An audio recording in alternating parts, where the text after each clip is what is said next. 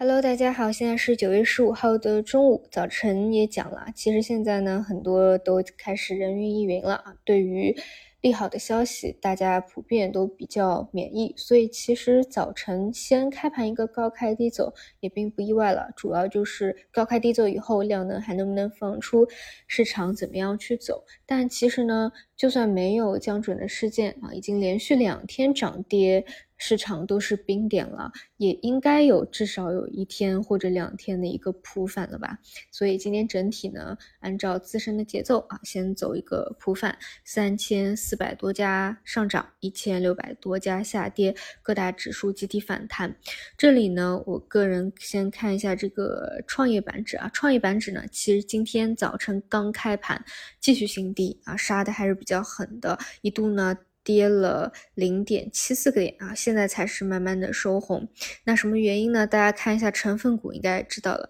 就是这个宁德时代啊，作为市值这么大一个权重啊，你看已经连跌多少天了？整体你把它打到周 K 线和月 K 线啊，重新要回到这个箱体的底部，短期也是连续这样一个超跌啊。那相对比较好的是这两天连续在修复的医药。这个前两天讲过，你可以把政策的纠偏理解为第一个啊，有机构资金可能去回补的一个节点，后面呢可能还会有更多啊，但这是短期的一个小节点，所以你看这一周啊，主要一个是医药线、周期线机构的回补，另外一个就是短线资金还是在不断挖掘华为的一个分支吧。关于华为呢，这里还有两个时间节点，大家可以注意一下，一个呢是九月二十号的全连接大会，一个呢是九月。月二十五号的发布会啊，这个日子也选的非常的有意义，是晚周回来的两周年。所以呢，无论你是从时间角度来说，还有它的一个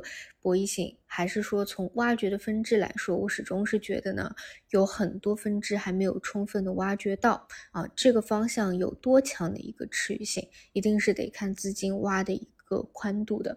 所以呢，像低位的还没有怎么延续出来的这种算力啊，包括应用啊、软件啊，我都还是会去盯着。嗯，因为华为线啊，真的是就是从一个节点啊，是八月三十号，从八月三十号开始有了十多天的一个延续性，这个很不容易啊。因为其实在七月份和八月份基本上没有什么。方向或者指数能够延续啊，超过一周这样一个延续性的。啊，所以这一块儿应该来说还没有走完。但你从板块每天板块涨跌来说啊，其实这一周你会发现啊，是一些医药类的分支，哎，默默的哎，每天涨幅板块排名靠在前面一点啊。这个也是资金的内卷性吧。反正一个是偏机构的回补啊，超跌的一个修复，政策纠偏的一个修复；另外一个呢，就是短线活跃资金啊，去挖掘的这种偏成长类的啊，偏赛道类的。